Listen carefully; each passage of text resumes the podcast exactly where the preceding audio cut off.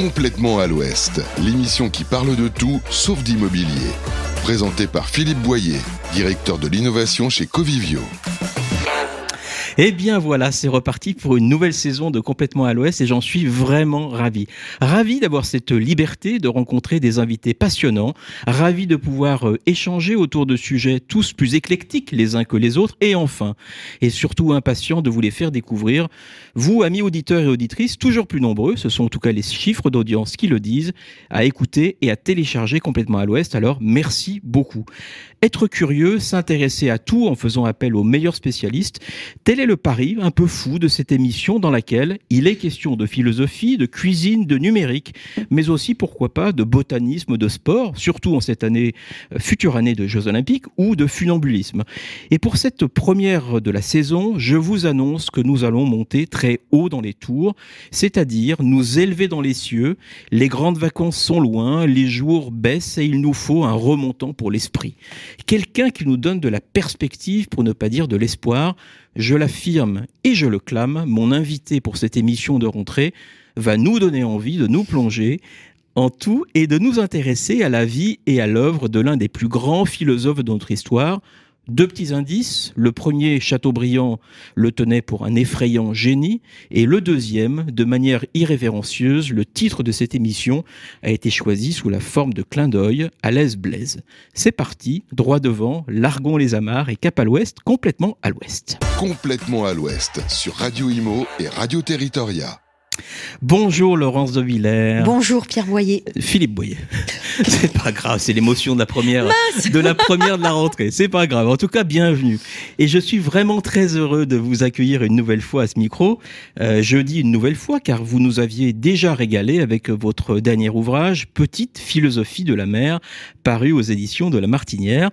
Alors Laurence de Villers, on vous connaît comme philosophe, vous êtes normalienne, agrégée docteur en philosophie et vous êtes également essayiste avec de nombreux livres qui ont permis à la philosophie, je crois, en tout cas de se mettre vraiment à la portée de tous, grâce à des titres comme Guérir la vie par la philosophie ou encore Être quelqu'un de bien, philosophie du bien et du mal. Je n'oublie pas de dire que vous êtes aussi une tintanophile, spécialiste de Tintin, puisque vous avez contribué à des revues permettant d'avoir une approche philosophique de l'œuvre d'Hergé.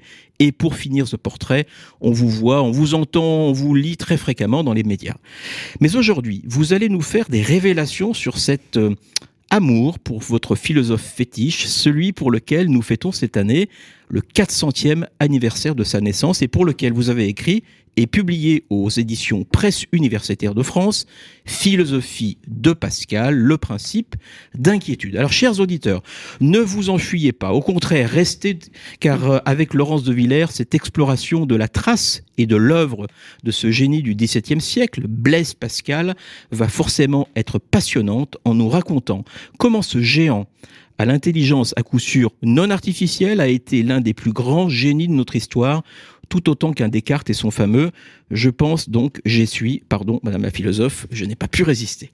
Chère Laurence de Villers, vous connaissez le principe de cette émission qui commence toujours par un extrait sonore en référence à notre sujet, et là, nous allons totalement nous, comment dire, euh, faire un, un grand détour historique. Je dis juste que culturellement parlant, l'Égypte, c'est pas non plus. Hum, Ne dis pas qu'il n'y a pas eu une grande période égyptienne. Ça d'accord. Je dis simplement qu'aujourd'hui ton peuple est décadent et que l'Égypte n'est plus qu'une province de Rome. Une province? Ah oui Jusqu'à nouvel ordre. Ô César, ce ne sont pas les Romains qui ont construit les pyramides? Des trucs pointus là Et le Sphinx? Et la tour des Pharos? C'est quoi? De la gnognotte Oui, enfin ça date pas d'hier, hein. Que ce soit hier ou aujourd'hui, mon peuple est le plus grand de tous les peuples Dis donc, ton peuple, ton peuple. Alors, vous avez bien sûr reconnu cet extrait du génial film Mission Cléopâtre, écrit et interprété par Alain Chabat. Et en lien avec le thème de notre émission, euh, et, et en fait ce lien était tout trouvé, car l'on doit à Blaise Pascal cette maxime que je cite, je ne sais pas s'il est exact, si le nez de Cléopâtre eût été plus court, toute la face du monde aurait changé. Pour signifier, je présume, que parfois les petites causes peuvent produire de grands effets, sorte peut-être d'effets papi- papillons avant l'heure. Alors Laurence de Villers, trois courtes questions en une pour commencer. D'abord, et pour replacer l'extrait que l'on a entendu, qu'évoque euh, Cléopâtre, euh, qu'évoque plutôt Pascal lorsqu'il dit le nez de Cléopâtre eût été plus court, toute la face du monde aurait été, aurait été changée. Première question. Deuxième question, dites-nous euh, qui était euh, Pascal, sachant que ce génie a été simultanément, on le sait tous, philosophe, théologien, mathématicien. On lui doit bien sûr la prochaine, la première euh, machine à calculer. Notamment, il l'a conçue à 19 ans pour aider, pour aider son père. Hein. Si en tout cas on lit ses, biographes, à commencer par la biographie notamment faite par la, la, sœur même de Pascal. Mais il fut aussi Pascal moraliste, défenseur bien sûr de la foi chrétienne et même start-upper en tout cas entrepreneur, puisqu'on lui doit l'un des premiers systèmes de transport public à, Paris, euh, quelque part un peu l'ancêtre de la RATP. Et puis, troisième question euh, qui me démange, pourquoi votre passion, sans doute, votre amour, assurément, pour Pascal. Voilà, première question. Est-ce qu'en effet, on doit vraiment à Pascal cette phrase sur Cléopâtre et que voulait-il dire par là? Oui, on trouve cette, euh, on trouve cette affirmation dans les pensées. Et alors, Pascal, c'est, vous savez, on, a coutume de dire que l'homme a reçu à peu près euh, trois gifles symboliques. Euh, une avec Freud, mhm. avec l'idée que la conscience n'est pas maîtresse mhm. dans la maison, c'est-à-dire que c'est pas, c'est certainement pas la conscience qui commande la plupart de nos actes ou de nos paroles. Darwin, l'homme est un singe comme les autres, ou, ou Marx aussi, avec l'idée que l'homme peut être un être aliéné ou qui subit des aliénations. Je pense qu'on oublie une gifle symbolique, celle que donne Pascal très tôt, donc au XVIIe siècle, et cette idée que la taille du nez de Cléopâtre, c'est ça qui fait l'histoire humaine. C'est pas tant l'effet papillon, mhm. parce que si c'était l'effet papillon, c'est-à-dire petite euh, petite grands, effets. grands effets, mhm. ça voudrait dire qu'il y aurait malgré tout une forme de rationalité mhm. à, déchiffrer dans l'histoire. Euh, avec Pascal, c'est toujours plus grave euh, que cela.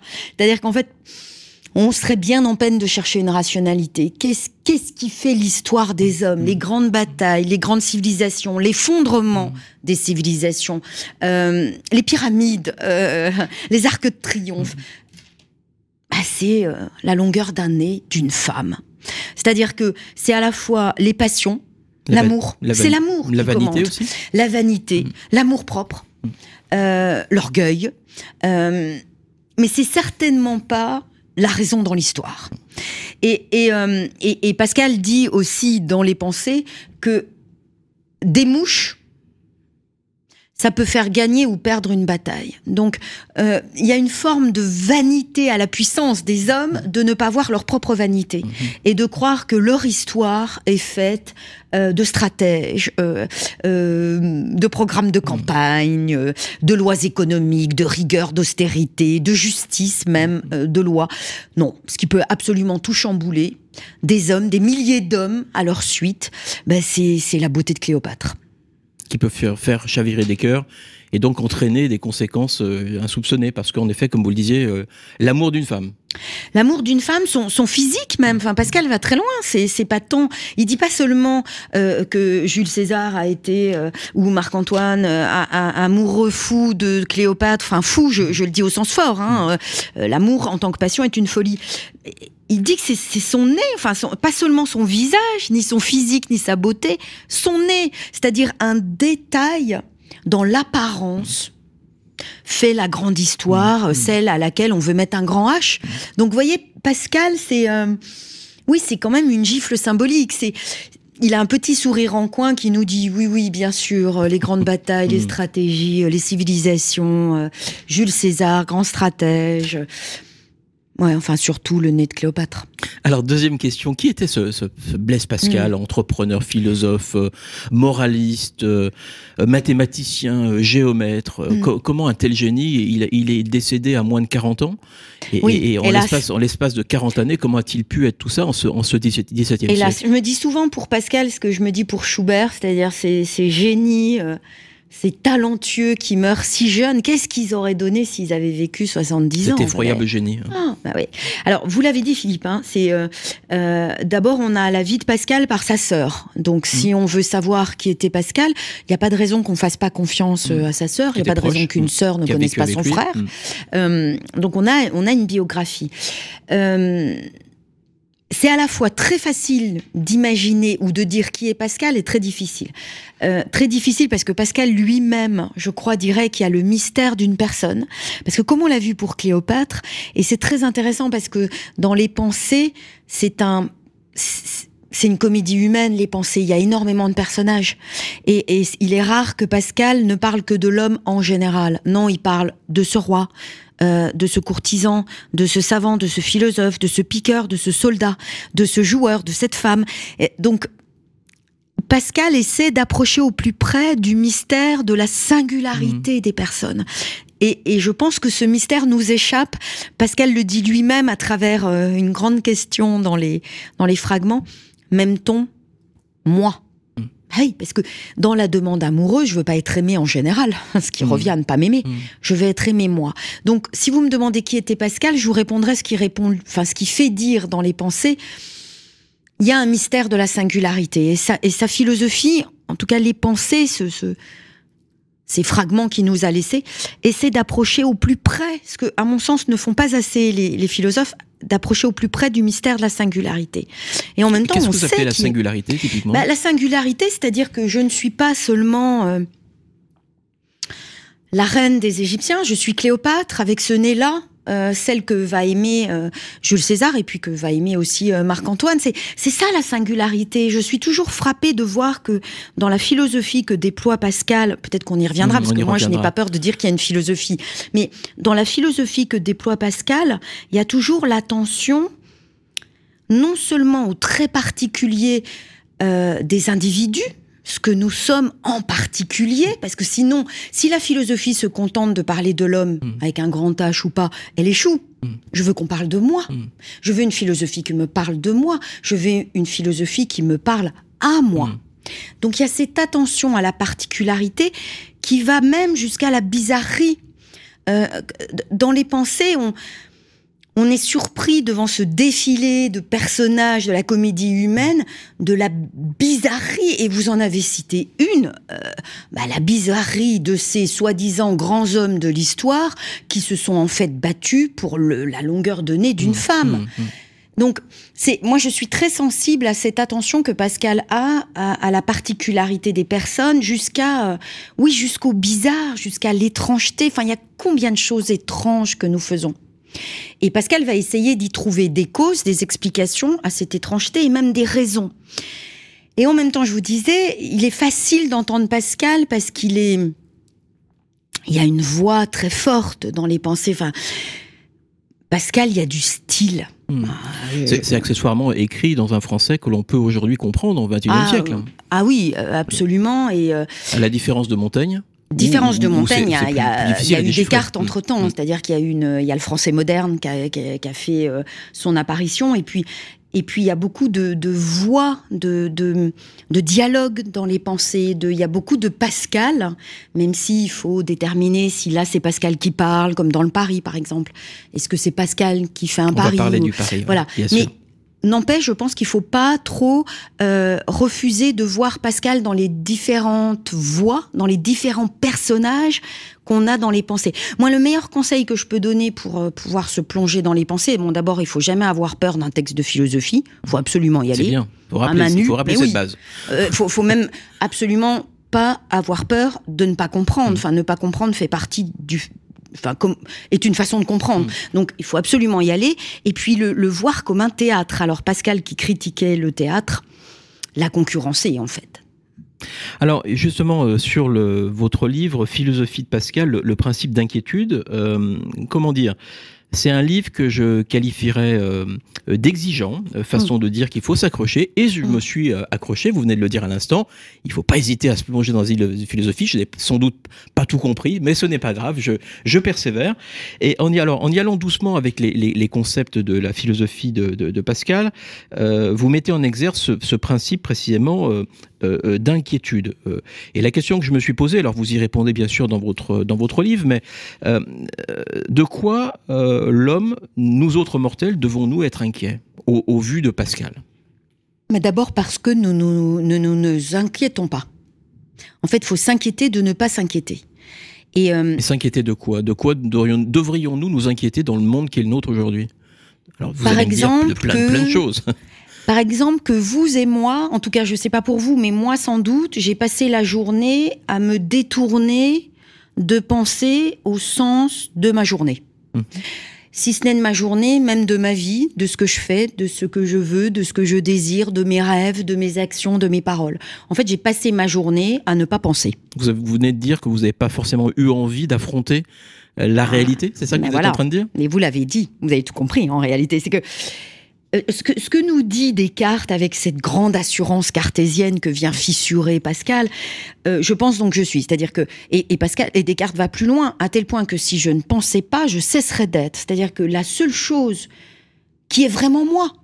Euh, sans laquelle je ne peux pas exister, c'est de penser. Peu importe ce que je pense, je peux même douter que je pense, je peux même douter de tout. Mais n'empêche que dans le moment même que je pense, on peut pas me retirer une chose, j'existe. Eh ben Pascal, il le fait avec l'ensemble de l'histoire de la philosophie. Pascal demande Ah oui, vraiment? Ah oui, vraiment, euh, penser est la chose que nous aimons le plus faire, euh, que nous voulons faire, la chose qui nous définit. Mais s'il y avait une définition possible de l'humain, de l'homme chez Pascal, c'est au contraire que nous passons notre temps à ne surtout pas penser, À nous détourner. à nous détourner. Alors ce détournement, il l'appelle divertissement. Mm. J'ai hésité à le dire parce que ça n'a pas du tout le sens, enfin, pas exactement le sens de distraction, Mm, de mm, s'amuser que ça a de nos jours. Un peu quand même. Mais la première chose que fait le divertissement, alors à travers plein de choses, hein. Euh, ça peut être euh, une émission de radio, euh, ça peut être lire de la philosophie, euh, ça peut être m'enquérir de savoir si mon livre s'est vendu, Mm. si on m'a écouté, si on m'aime, si je suis célèbre, Mm. euh, de, de, de, dans mon métier, de, de, de- d'essayer de pavaner, enfin de jouer au chef, de... Mm. La plupart du temps, nous nous détournons de penser à nous-mêmes et au sens de notre vie. Alors, on me dira, mais non, pas du tout. À notre époque, on est euh, très, euh, euh, très préoccupé du sens que peut avoir la vie, du sens que peuvent avoir nos actions, de la planète Mm. même. Ah non, Pascal rit un peu à nouveau sous cap et nous dit vraiment. Parce qu'en réalité, ce programme de Descartes, je pense donc je suis, Pascal lui oppose. Pascal, dans l'ensemble, qu'est- qu'est-ce qu'il fait? Si vous me demandiez, voilà, que, que fait Pascal? Ben, Il s'adresse aux philosophes, à l'histoire de la philosophie, et il leur pose deux questions. Qui sont euh, qui font presque tous s'effondrer. Bah oui. Que doit-on faire? Que dois-je faire? C'est une question qui ponctue les pensées et qui est très très forte parce que euh, face à tous les discours ou même au bavardage de la philosophie, Pascal vous demande ah oui, mais que dois-je faire? Et l'autre question, c'est vous qui nous dites, euh, nous proposez des définitions, qui nous dites ce qui est possible ou pas possible, il est, pos- il est pas possible d'exister si on ne pense pas. Pascal pose une autre question. Oui, d'accord. C'est possible, c'est même impossible d'exister sans penser, mais est-ce supportable? Vous voyez, c'est Pascal, il pose des questions à la philosophie que la philosophie n'a pas voulu se poser.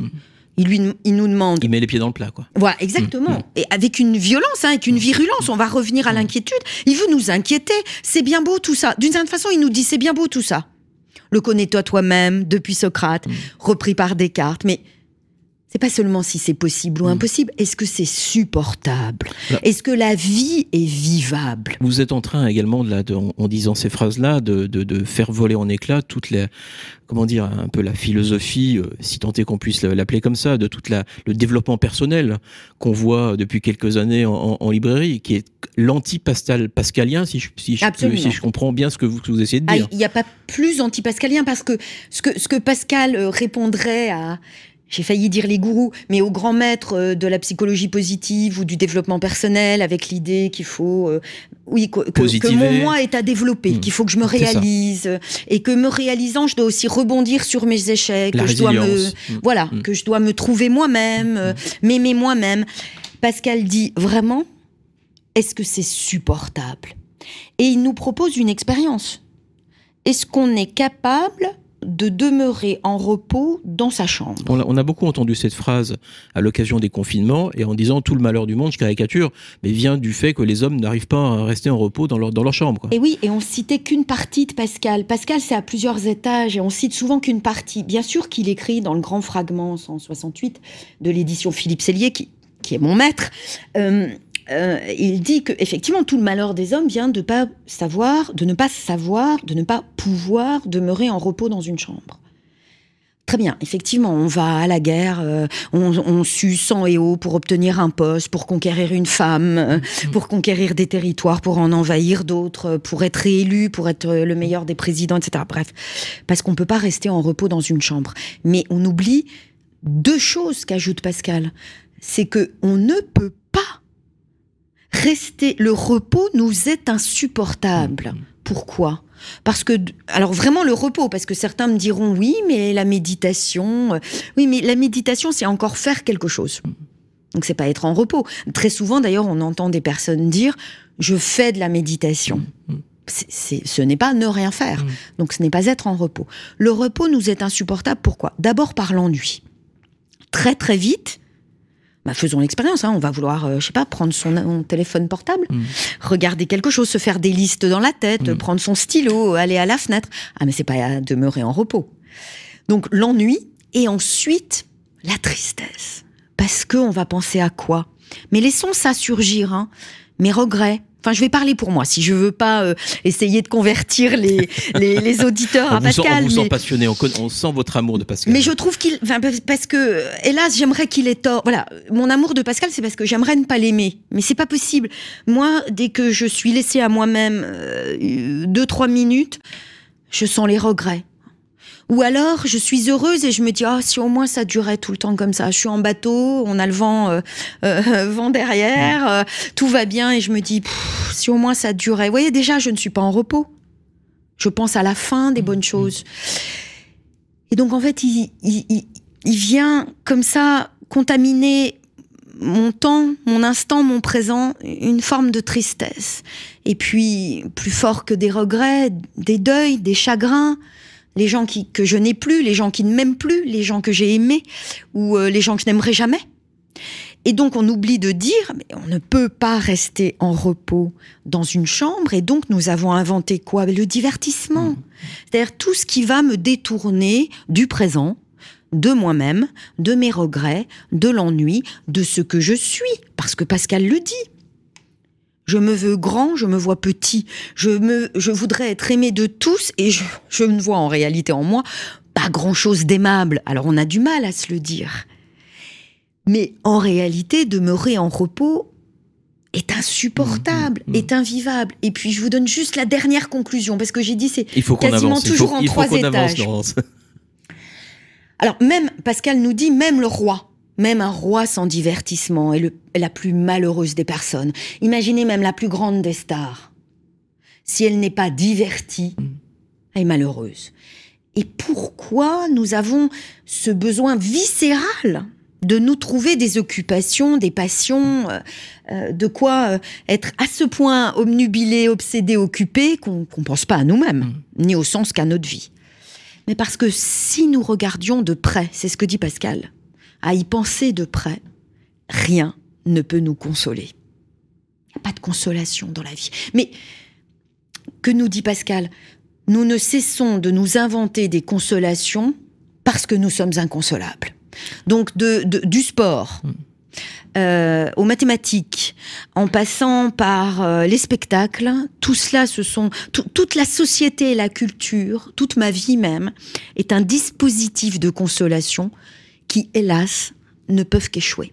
Alors, une, question sur, un terrain sur lequel j'aimerais vous emmener, c'est euh, avant qu'on écoute un morceau de, musique, avant une pause musicale, la question qui me chiffonne, comme aurait pu dire Colombo, euh, voilà un philosophe qui défend la foi chrétienne, c'est son fameux pari euh, que vous avez évoqué, j'ai tout à gagner et rien à perdre à croire en Dieu, et qui par ailleurs est un hyper-rationnel du fait qu'il calcule et notamment des probabilités. Comment expliquer ce, paradoxe? Et cela en deux minutes, chère Laurence de Deux minutes. Euh, parce que j'ai été trop long. Non, pas du tout, c'est passionnant, mais je regarde aussi l'horloge qui défile. Deux minutes. Mais parce qu'il n'y a pas de problème, Philippe. Il n'y a pas de problème, c'est-à-dire que je crois que c'est surtout au 19, enfin, à partir du 18e siècle et surtout au 19e qu'on a séparé foi et raison. Pour un homme comme Descartes, ou pour un homme comme Pascal, la foi pense. La foi fait penser. Et la raison ne doit pas s'arrêter là où la foi commence. Euh, parce qu'elle le dit. C'est une continuité. Il y a une continuité. Euh, laisser la raison parler ou demander à la raison de se soumettre, c'est le bon usage de la raison. C'est-à-dire quand la raison se soumet, elle est encore rationnelle. Quand la raison reconnaît qu'il y a un Dieu, euh, elle est encore la raison. C'est pas une raison muselée, elle est encore la raison. Et ça, je pense que c'est important de le souligner. L'Occident le, euh, euh, chrétien, enfin l'Europe, c'est et une bonne part euh, d'ailleurs des philosophes arabes aussi, et comme dans le judaïsme avec Maïmonide, on pensait qu'il y avait une alliance possible entre la foi et la raison. En réalité, la foi ne rend pas bête. D'une certaine façon, elle doit rendre plus intelligent parce qu'elle ne demande pas à la raison de se taire. Donc, la première réponse que je vous donnerai, mmh. il n'y a pas de problème. Il y en a que pour nous enfant du 19e siècle. Euh, ensuite, ce qui compte pour, euh, pour Pascal, c'est de chercher. Dans les sciences, comme dans la foi. Pascal dit, je ne supporte pas ceux qui ne se mettent pas en quête de chercher Dieu, le sens de la vie, de s'inquiéter en réalité.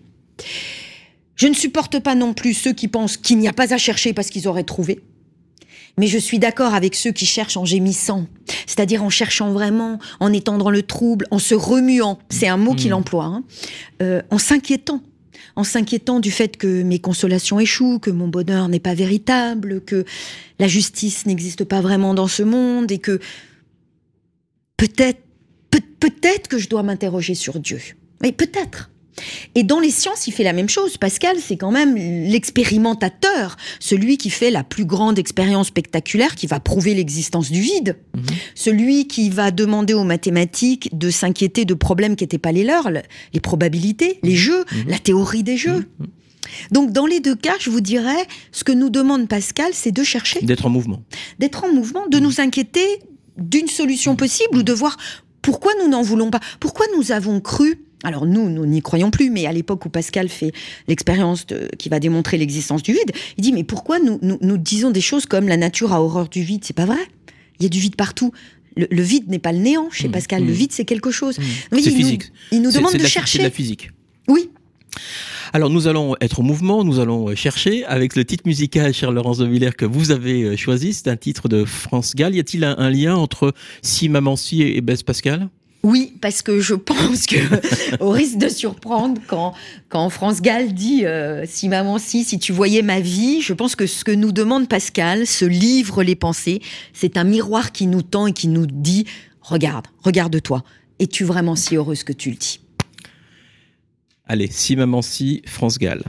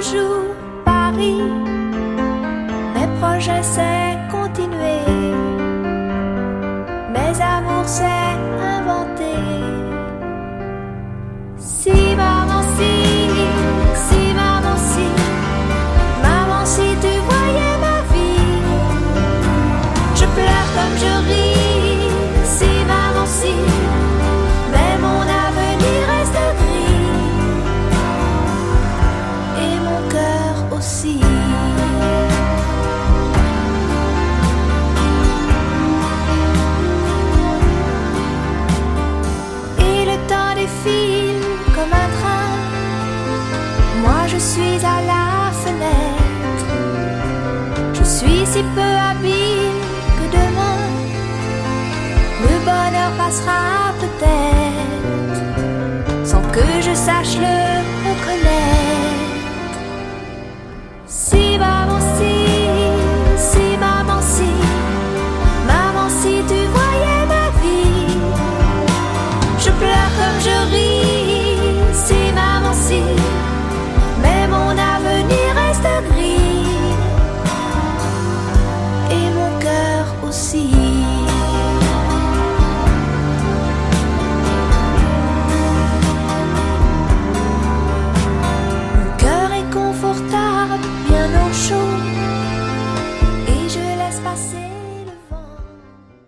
complètement à l'ouest sur Radio Imo et Radio Territoria.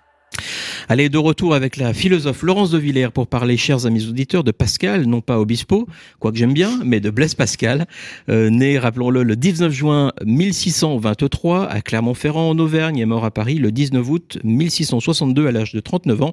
Un génie absolu. Euh, Laurence de Villers, on a évoqué tout à l'heure euh, très rapidement, et il faudra également être rapide dans la, dans la, réponse, sur le fameux Paris pascalien. Beaucoup de beaucoup d'incertitudes, beaucoup de bêtises aussi ont été dites sur ce Paris euh, pascalien. En- en- en- si on devait résumer les choses et une sorte de rétablissement de la vérité, c'est quoi le Paris de Pascal? Alors le pari n'est jamais ce que fait Pascal, parce que ce n'est jamais ce que fait un chrétien. Le chrétien ne parie pas, il a, il croit, il a la Bible, il a les Écritures, il a l'aide du magistère de l'Église, euh, il a, il a surtout Jésus-Christ. Mm. Donc le aucun, la foi chez Pascal n'est jamais, jamais l'objet d'un pari. Celui qui parie n'est pas le chrétien. Alors on me dirait mais qui? Alors ce que fait Pascal, comme dans, dans tous les fragments des pensées, c'est nous préparer à entendre ce qu'il veut nous faire entendre. Ou plutôt ce que Dieu lui-même veut nous Mm. faire entendre, à savoir la vérité. Comment préparer quelqu'un qui est, qui est athée, qui croit en une seule chose, le pouvoir de la raison? Comment faire croire un libertin qui passe Mm. son temps à jouer Mm. Et à jouir Mm, des mm. plaisirs de la vie Se délecter. Mm. eh ben, on va lui dire, d'accord, toi qui aimes jouer, mets-toi à la table des jeux. Mets-toi à la table des jeux. On va faire un pari si tu veux bien. Parions que Dieu existe et tu gagnes une infinité de bonheur. Parions qu'il n'existe pas. S'il n'existe pas, t'as rien perdu. En revanche, s'il existe, Mm. Tu peux gagner une infinité. Voilà. Le pari, c'est rien de moins, mais c'est rien de plus non plus. Donc, quand parfois j'entends le pari de la foi, euh, absolument pas. Mm. La foi, c'est une certitude chez Pascal. Il avait, vous savez, il avait cousu dans son manteau, ce qu'on n'aurait jamais dû lire parce que c'était intime, euh, le, le- quelque chose qu'il avait noté après sa première conversion, sa, sa conversion en définitive en réalité. Joie, joie, joie, pleurs de joie, certitude. Mon Dieu, que je ne sois jamais séparé de toi. La foi, c'est une certitude. Donc il y a que ceux qui cherchent, qui cherchent, Oui, qui sont au mouvement. qui, qui sont en mouvement, qui peuvent faire ce pari. Alors, euh, le Pascal polémiste est une autre facette aussi du personnage. Ah oui. Il, il s'est élevé contre les, le- les- les panurgismes de la raison, contre la pensée unique de son époque ou contre les préjugés Mm. fabriqués par l'imagination. Ce serait une autre émission de radio en tant que telle. Euh, il se moque aussi vraiment de la philosophie en, en disant que se moquer de la philo, c'est vraiment philosopher. Euh, question toute simple, et ce sera l'avant-dernière question. En faisant fonctionner notre imagination, même si Pascal s'en méfiait, que dirait Pascal, revu dans, dans notre époque, de ces pensées uniques fabriquées et notamment formatées par les euh, réseaux sociaux aujourd'hui? Oui, alors vous avez complètement raison. Je pense que je pense que Pascal, c'est le frondeur qui nous manque, mais le vrai. Mm. C'est-à-dire euh, avec du comique. Ça va peut-être vous surprendre, hein, mais mais mais c'est tellement comique Ce serait et tellement méchant. Gaspard Proust peut-être, Pascal? Comment? Ce serait un, un petit côté Gas- Gaspard Proust? C'est pas mal vu. J'aime bien Gaspard Proust, que je salue. J'aimerais bien qu'il écoute l'émission. Euh, oui, il y a, il y, a un- il y a une ironie caustique. Il est, je le trouve à la fois beaucoup plus drôle que Voltaire, beaucoup plus fin, beaucoup plus juste et beaucoup plus méchant. Méchant parce que, mais parce que c'est vrai. Je pense que, je pense que Pascal, à la fois, s'attristerait. C'est ça que, c'est la vraie méchanceté pour moi, qui est toujours un peu triste de nous voir faire ce que nous faisons. Euh, Comme le disait la chanson, je pleure Mm. comme je ris. Euh, donc, il serait à la fois un peu attristé de nous voir et, et, et méchant. C'est-à-dire qu'il nous dirait non, mais prenez le temps, arrêt sur image, Mm. prenons le temps de regarder. de regarder la façon dont, dont- dont nous nous comportons. Mm. Donc euh, oui, bah, je, je vois, je vois pas tellement ce qu'on fait de différent par rapport à ce que Pascal pouvait fustiger au XVIIe siècle. On a seulement remplacé les moyens techniques par d'autres. Donc euh, oui, bah, nous sommes sans cesse divertis de nous-mêmes, de penser à nous-mêmes. Plus que jamais même. Plus que jamais, puisque la technologie le permet, euh, plus que jamais nous préférons la chasse à la prise, euh, plus que jamais nous sommes des rois qui cherchons des divertissements, euh, et plus que jamais nous sommes malheureux dans ce que nous pensons être nos bonheurs. Pascal revient, c'est ça? Le cri du cœur que, que nous Ah, ouais, lançons. mais j'ai- mais j'aimerais, mais en tout cas on l'a. Pascal est là, on a les écrits, et, et je pense que c'est véritablement le le critique qui Mm. nous manque. Allez, toute dernière question, euh, chère Laurence de Villers. Euh, sous forme de fiction, vous rencontrez Blaise Pascal, vous avez la possibilité de lui poser trois questions. Trois questions. Quelles seraient-elles? Oh là là, trois questions. Euh, est-ce que j'ai bien compris les fragments? Vraiment, j'aimerais euh, qu'il rectifie. Si j'ai dit des âneries, ça me ferait de la peine. Euh, j'aimerais. Ah, je vais vous faire une confidence. J'aimerais qu'il euh, qu'il écrive un livre euh, autour de cette phrase qu'il a eue euh, que le, le, mariage est la pire condition du chrétien. Donc j'aimerais qu'il écrive un livre sur je suis célibataire et tout va bien, quelque chose comme ça, qui défende le célibat. Un, un parce peu, que genre Sacha Guitry, quoi. C'est rare, oui.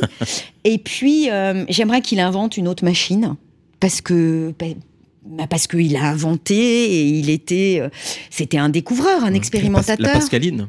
Voilà. Machine donc euh, j'aimerais savoir quelle serait euh, sa prochaine invention. Merci. J'espère qu'on nous que nous pourrons un jour lui lui demander qui sait. Un immense merci donc d'avoir accepté de participer à cette émission de rentrée au sujet de Blaise Pascal. J'ai vraiment été très heureux de, de vous accueillir, Charles-Laurence de. Plaisir partagé. Au micro et bien sûr vous êtes ici chez vous, donc vous revenez quand vous voulez. Je, je rappelle que vous avez écrit et je suis sûr que les, les, auditeurs vont acheter les pensées de Pascal et et bien sûr en complément votre livre philosophie de Pascal, le principe d'inquiétude. Alors pour notre prochaine émission, celle du mois d'octobre, nous parlerons de fourmis et plus précisément du syndrome de la fourmi avec mon invité l'auteur Flora Gebali. C'est le titre de son dernier essai paru avec ce sous-titre Voir et dépasser les frontières, les frontières mentales de l'inaction écologique. En attendant l'émission de ce mois, vous le savez peut-être réécouter en podcast sur les principales plateformes en ligne qui nous divertissent. Charles-Laurence de Villers, Spotify, Deezer, Google Podcast et beaucoup d'autres. Et bien sûr, un dernier mot pour remercier euh, nos amis techniciens qui œuvrent en régie et qui rendent possible cette émission. Allez, on se retrouve le, le mois prochain et d'ici là, vous connaissez la formule, on garde le cap, cap à l'ouest, complètement à l'ouest. Complètement à l'ouest, une émission à réécouter et télécharger sur les sites et applis de Radio Imo et Radio Territoria et sur toutes les plateformes de streaming.